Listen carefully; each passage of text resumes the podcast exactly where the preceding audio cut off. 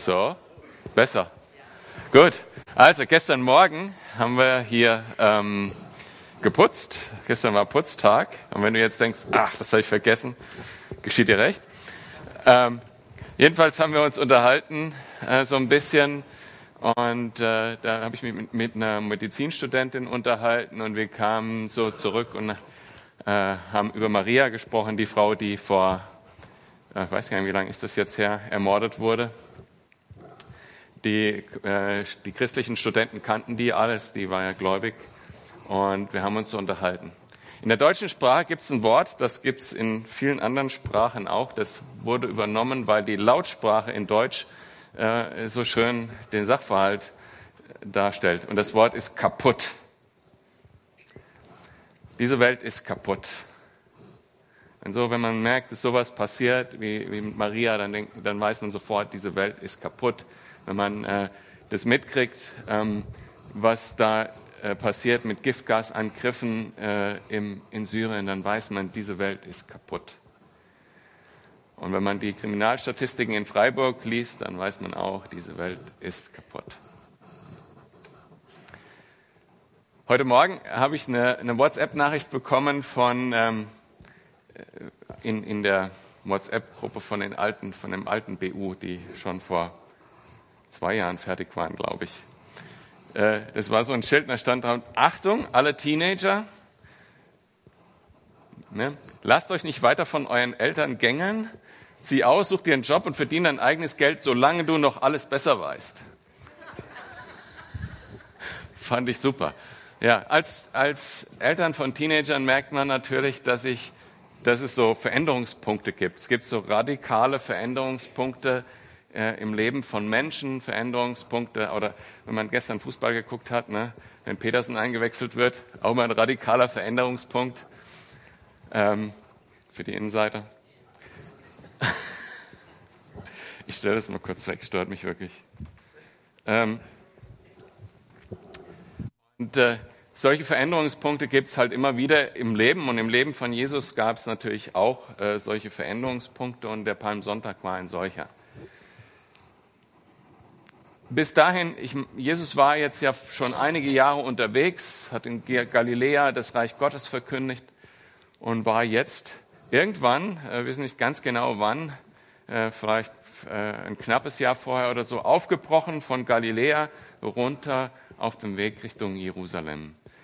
Und auf diesem Weg äh, sind viele Dinge passiert. Also große Wunder sind passiert, äh, große Dinge auch im, im, im, was die Jünger gesehen haben. Und die Jünger haben dann immer diese Versuchung gehabt, oder auch andere Menschen, nicht nur die Jünger, jetzt Sag doch endlich, wann kommt das Reich Gottes? Wann werden wir endlich den König, wann wirst du endlich der König Israels sein und wir werden herrschen mit dir und die Römer sind draußen? Und Jesus hat immer gesagt, hat er immer abwehrend darauf reagiert. Er hat keine großen äh, Dinge dazu gesagt, aber er hat gesagt, der Tag ist noch nicht da. Und stattdessen auf dem Weg jetzt runter Richtung Süden äh, nach Jerusalem erzählt er dreimal an drei unterschiedlichen wichtigen Punkten, dass er nach Jerusalem muss, um gekreuzigt zu werden.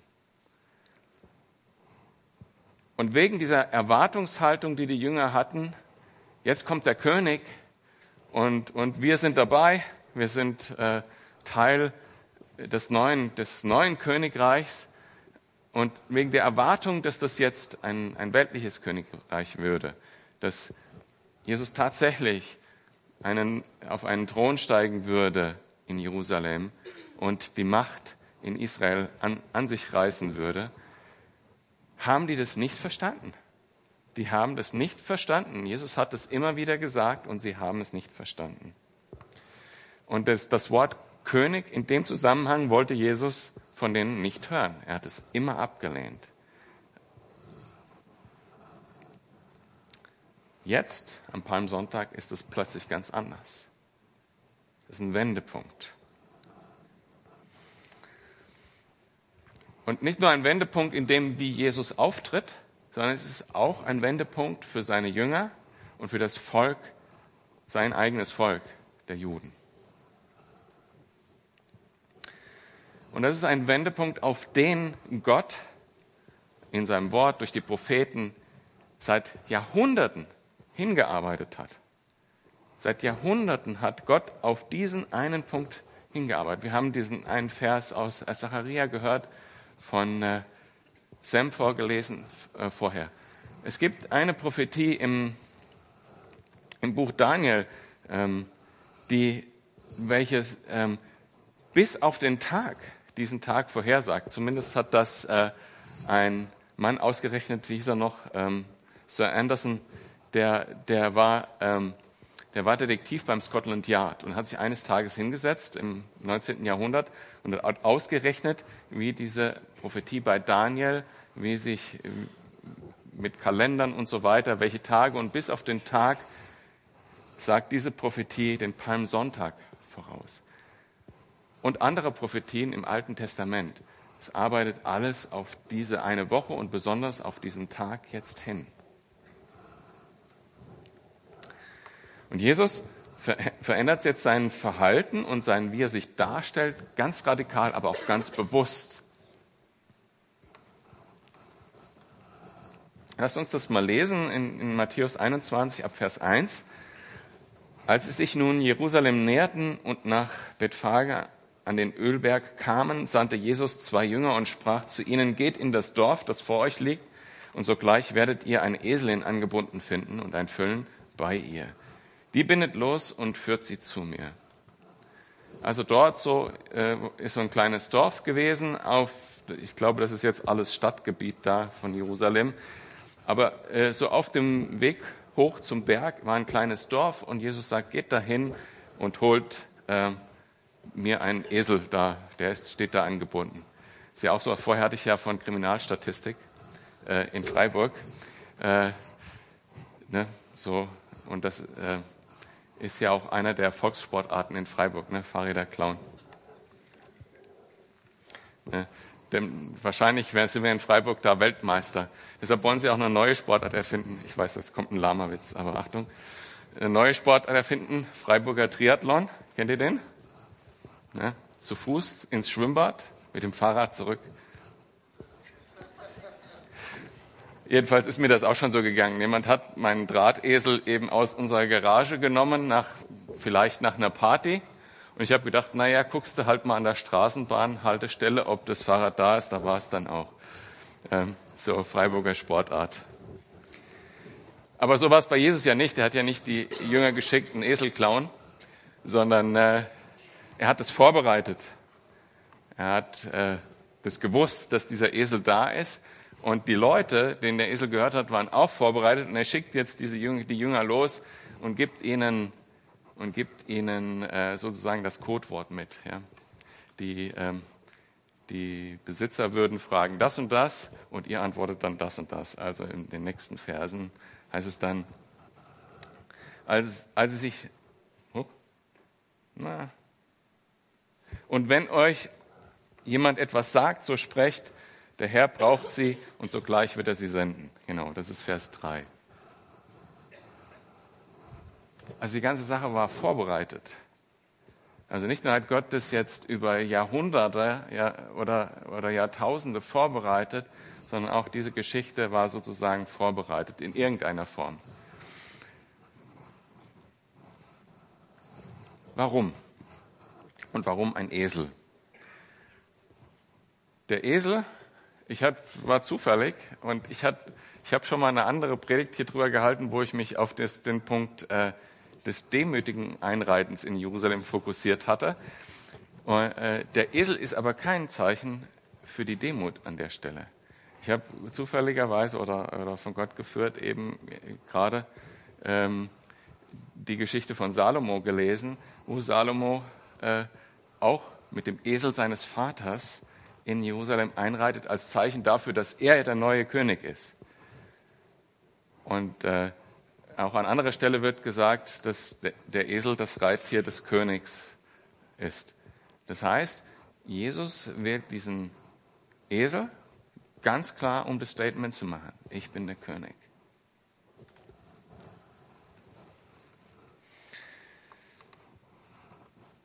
In Vers 4 heißt es dann, das ist aber alles geschehen, damit erfüllt wurde, was durch den Propheten gesagt ist, der spricht, sagt der Tochter Zion, siehe dein König kommt zu dir, demütig, reitend auf einem Esel, und zwar auf einem Füllen, dem Jungen eines Lasttiers.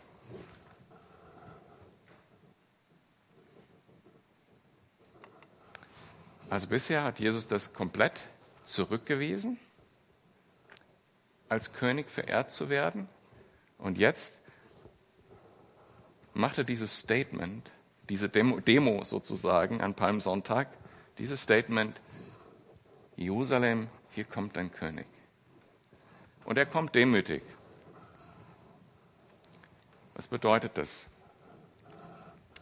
Das bedeutet, dass er nicht kommt als Eroberer König und zwingt seine Königsherrschaft auf die Leute, sondern er kommt, um ein Angebot zu machen. Jerusalem, hier kommt dein König. Und wenn wir uns das genauer an überlegen, diese ganze Woche steht eigentlich, diese ganze Woche, die vor uns liegt, steht eigentlich unter diesem Thema. Jesus ist der König.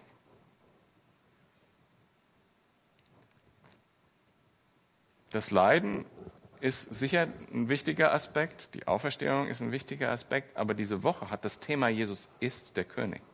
Das fängt an mit dem Esel, aber eben auch die Dornenkrone und selbst das Schild am Kreuz, wo drauf steht König der Juden, ist zwar als Verspottung gemeint, aber spricht doch die Wahrheit aus. Er ist der König.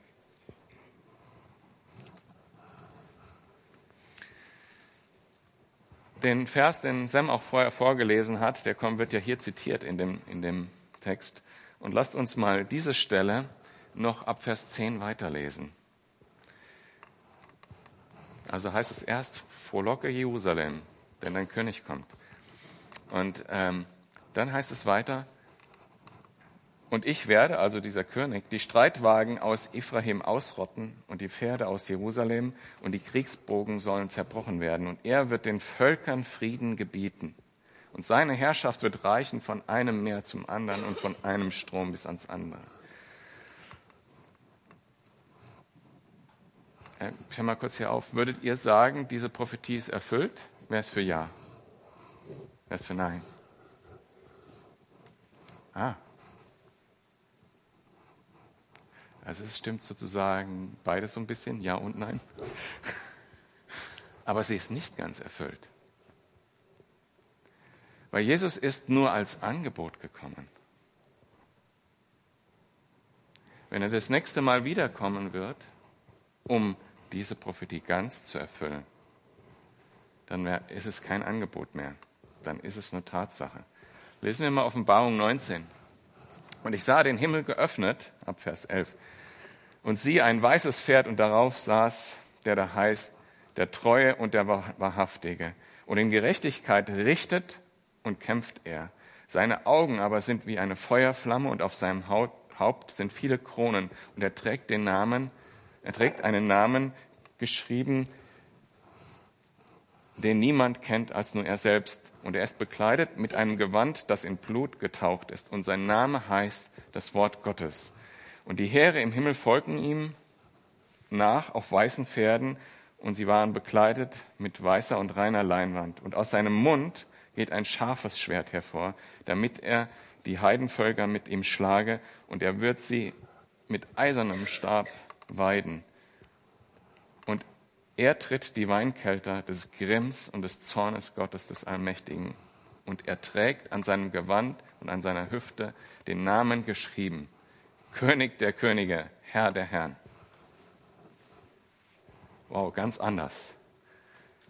Das wird deutlich anders als am Palmsonntag, wenn sich der zweite Teil erfüllt, wenn er Frieden zwingen wird auf diese Erde, wenn er die Menschen verurteilen wird, die an ihrer Sünde festhalten.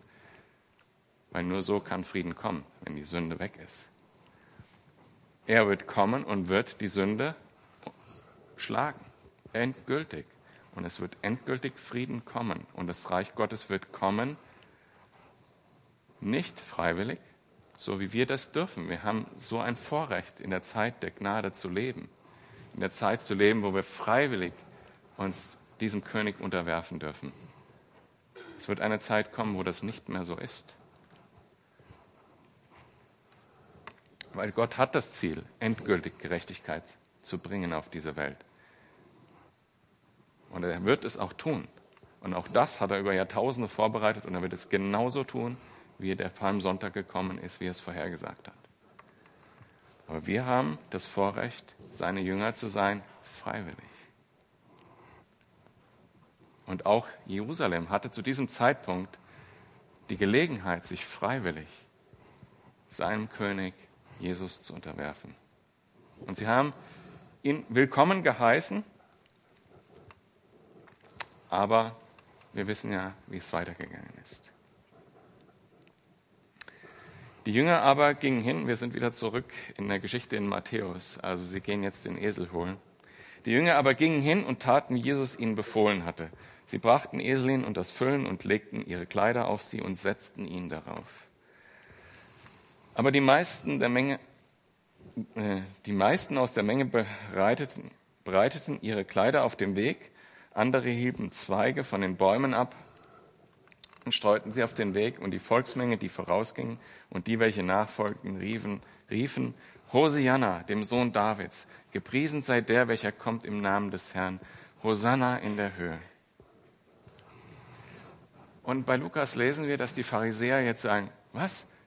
Was rufen die da? das kann doch nicht angehen. Was? Der Messias, der König Jerusalems kommt und ihr verehrt den jetzt? Das ist doch normaler Mensch, der da kommt.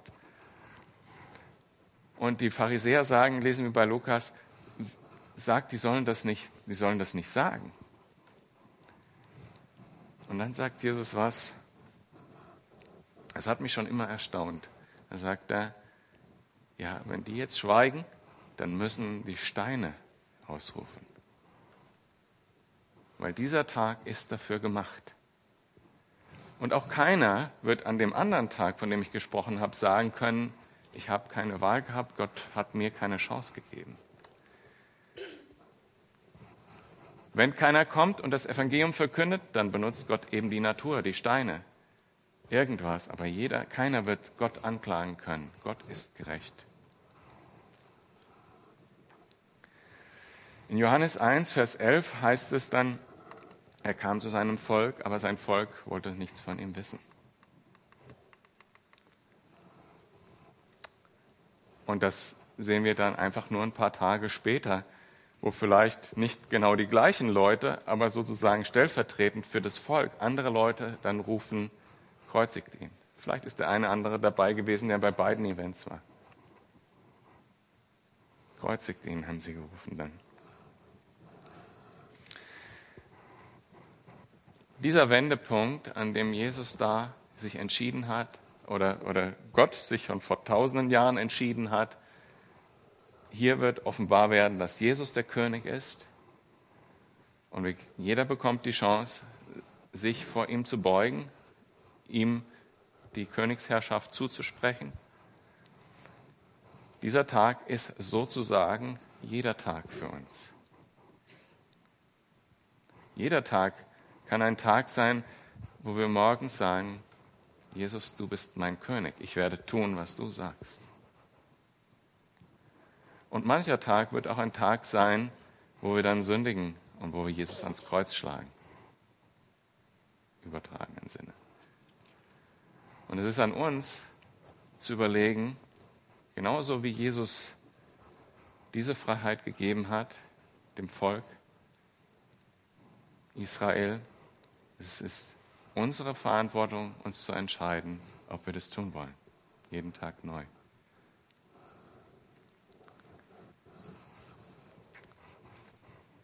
Ich beende die Predigt mit Gebet.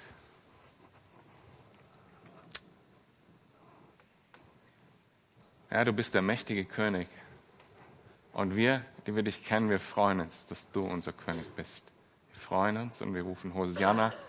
Und wir, rufen, wir heißen dich willkommen, wenn du wiederkommst. Und wir wollen sehen, dass du deine Herrschaft wirklich aufrichtet. Tag für Tag in unserem Leben, aber auch wenn die endgültige Gerechtigkeit kommen wird auf diese Welt. Wir freuen uns darauf. Herr Jesus, sprich unsere Herzen an, dass wir täglich in diesem, im Licht dieser Entscheidung leben, dass wir uns dir zuwenden, dass wir von deinem Geist erfüllt Licht und Salz sind in dieser Welt, bis du wiederkommst. Amen.